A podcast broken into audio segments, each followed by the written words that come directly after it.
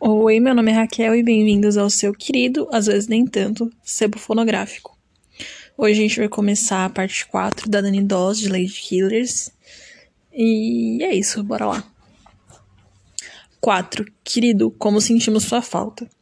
Os advogados de Nani, indicados pelo tribunal, se recusaram a fazer um apelo, insistindo, insistindo que ela era mentalmente incapaz, Assim, deram-lhe uma declaração padrão de inocência. Nani, por sua vez, continuou a flertar com qualquer um que estivesse no poder. Nos corredores do tribunal, disse o promotor que estava passando frio em sua cela e para provar, colocando uma das mãos geladas na nuca do sujeito. Quando a polícia acordou do seu cochilo noturno para interrogá-la, ela riu. Eu não sei porque vocês vêm falar comigo a essa hora. Tenho conversado com vocês faz uma semana. Seus advogados finalmente tiveram dizer a Nani que pagasse, parasse de tagarelar com a polícia, com medo de que ela deixasse escapar algo sobre todos aqueles familiares mortos. Enquanto isso, corpos estavam sendo desenterrados por todo o país. Arsênico foi encontrado no cadáver de cada um dos maridos mortos de Nani, e acusações de assassinato se acumulavam contra ela. Nenhuma dessas, dessas descobertas foi uma surpresa, pois Nani já havia admitido esses homicídios em particular. Porém, houve uma revelação chocante. Apesar de ela insistir no contrário, uma autópsia revelou que o corpo de sua mãe também estava repleto de arsênico. Por que Nani foi tão relutante em admitir que matara a própria mãe? Ela foi bastante leviana a respeito dos assassinatos dos seus maridos decepcionantes, como se tivesse o direito de tirar suas vidas. Considerando o quão entusiasmada se mostrou com a autópsia de Sandoz, ela parecia desejar que a matança de seus maridos viesse à tona. No entanto, não suportava a insinuação de que tivesse feito mal à sua mãe. Ela construiu para si mesma uma narrativa em que apenas aqueles que mereciam morrer foram assassinados. E matar familiares inocentes não se encaixava nessa história. Eu não ficaria de joelhos e sairia rastejando pela minha mãe, insistia ela, e os jornais imprimiram palavra por palavra.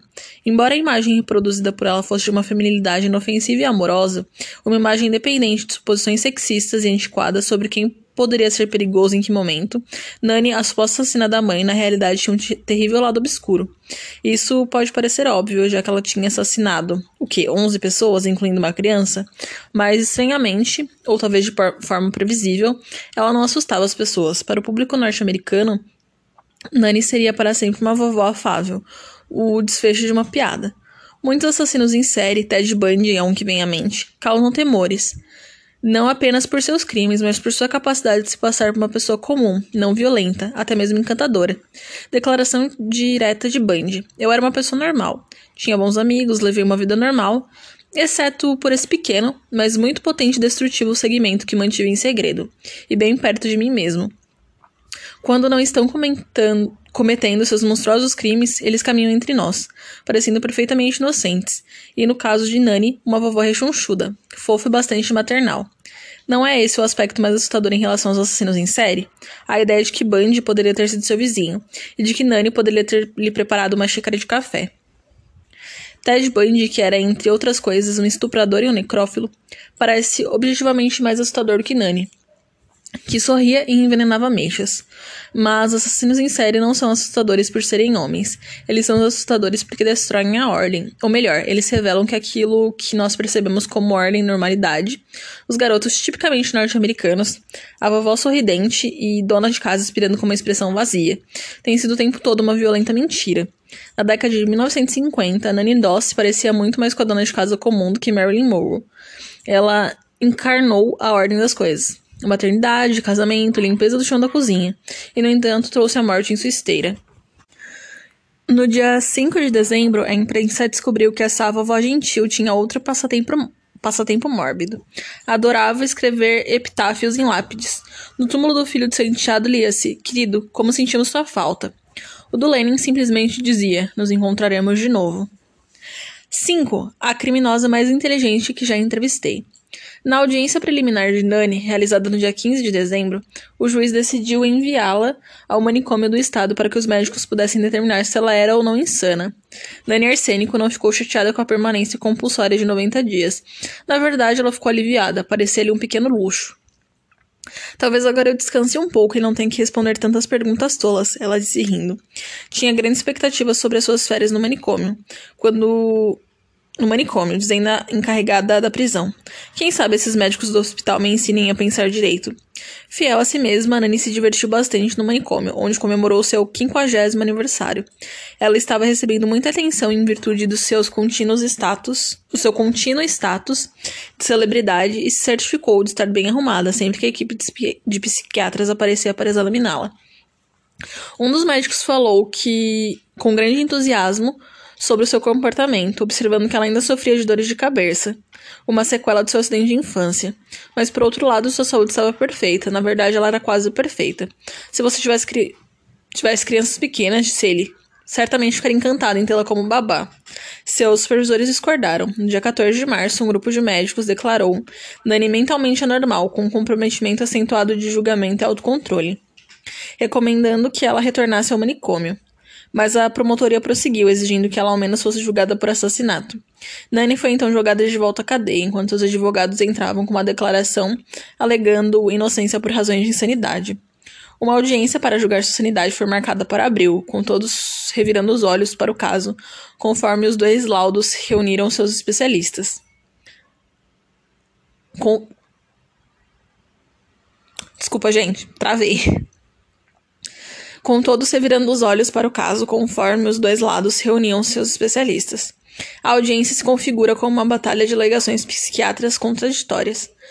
Garatujou um pequeno jornal da Carolina do Norte.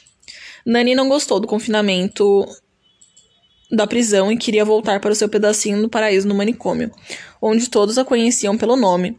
Não é possível ver pessoas na prisão, e eu gosto de pessoas, ela reclamou. Talvez ela tenha desejado dizer que na prisão as pessoas não podiam vê-la. Ainda assim, ela deu um jeito de encantar um ou outro homem por detrás das grades. Um pretendente idoso foi bem longe enviou uma carta com uma proposta de casamento. Mas Dani rasgou a correspondência. Já tive marido suficiente, disse para a imprensa, que, como de costume, estava pendurada em Nani para registrar cada piada. Sua audiência acabou se tornando um burburinho, com a sanidade de Nani ou a falta dela, sendo jogada de um lado para o outro, como em um jogo de peteca. A senhora idosa é mentalmente anormal e, no sentido jurídico, neste momento é insana. Ela também tem sido insana há bastante tempo. Trovejou um médico para a defesa. O promotor chiou, dizendo que tinha cinco psiquiatras prontos e dispostos a declará-la sã. E depois citou o relatório de um dos médicos. Ela é uma mulher perspicaz, inteligente, mordaz, calculista, egoísta e narcisista, cujo comportamento agressivo, sob frustração, liberou sua hostilidade contra os homens, particularmente seus maridos. Um superintendente do manicômio estadual observou que Nani gargalhava amplamente, do nada, durante um longo período de tempo, então caía em uma longa e obscura depressão. Se isso não fosse insanidade, o que seria? Os especialistas da promotoria zombaram. Nani era uma sociopata, afirmou um deles. E que mulher sagaz, calculista, que fingia insanidade para escapar da cadeira elétrica. A criminosa mais inteligente que já entrevistei. Durante essa parte final da declaração, Nani riu alto. Após três dias dessa querela, o, o júri levou me, é, meros 15 minutos para decidir que Nani era mentalmente capaz. A própria assassina concordou de bom grado. Sou tão, tão sã quanto qualquer um aqui, disse rindo. Acho que eu deveria saber melhor do que ninguém, sou louca. Nunca me senti tão sã em toda a minha vida. Ela mascava um, chi um chiclete enquanto o veredito era declarado, e sorriu descaradamente para o fotógrafo que tirou uma foto sua. O julgamento oficial de Nani foi marcado para o início de junho, e foi por isso que todos ficaram tão chocados quando no dia 17 de maio ela inesperadamente se declarou culpada. Esperava assim uma sentença mais branda e pensou que uma declaração repentina de culpa lhe desse aquela clemência.